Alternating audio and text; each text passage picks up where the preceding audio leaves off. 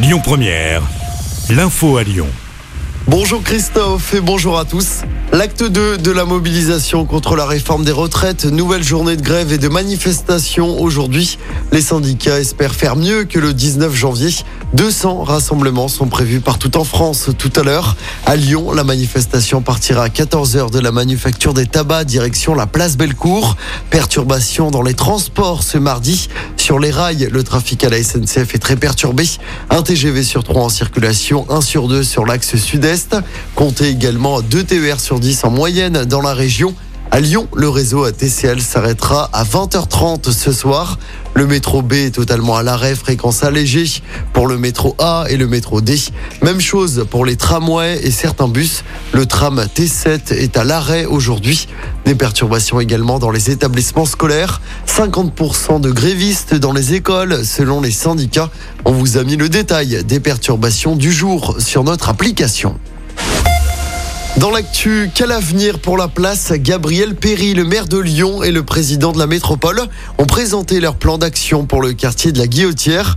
Il va être réhabilité cette année. Parmi les aménagements, plus de végétalisation et l'élargissement des trottoirs pour les piétons.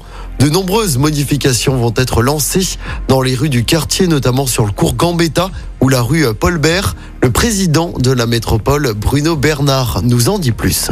Les mesures, elles concernent tous les champs de compétences de la métropole. Nous sommes là pour accompagner la ville de Lyon et l'État pour régler le problème d'insécurité et apporter euh, le confort aux habitants. Donc ce sont des actions sur les commerces au rez-de-chaussée. Pour avoir une diversification des commerces, nous allons préempter des murs. C'est un travail sur l'habitat, l'habitat indigne, les logements. De la même façon, euh, nous travaillons sur 24 immeubles pour euh, obligés à faire des travaux et parfois même devenir nous-mêmes propriétaires et les confier à un bailleur social. Ce sont aussi des aménagements urbains, d'apaisement, euh, qui sont faits sur le quartier. Donc ce sont des mesures assez complètes, ce sont des politiques de long terme, mais nous avons une volonté très forte, très forte, d'accompagner la ville euh, pour améliorer le quotidien à la guillotière.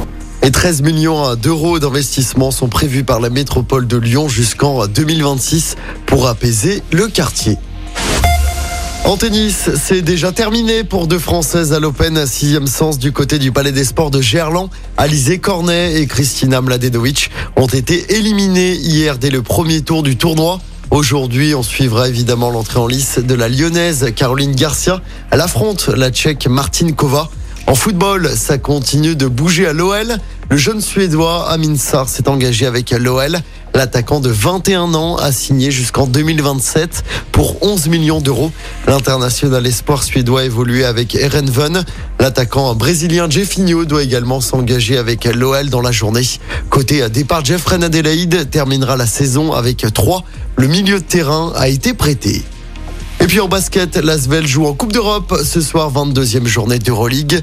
Déplacement à Belgrade pour affronter le Partizan. Coup d'envoi 20h30.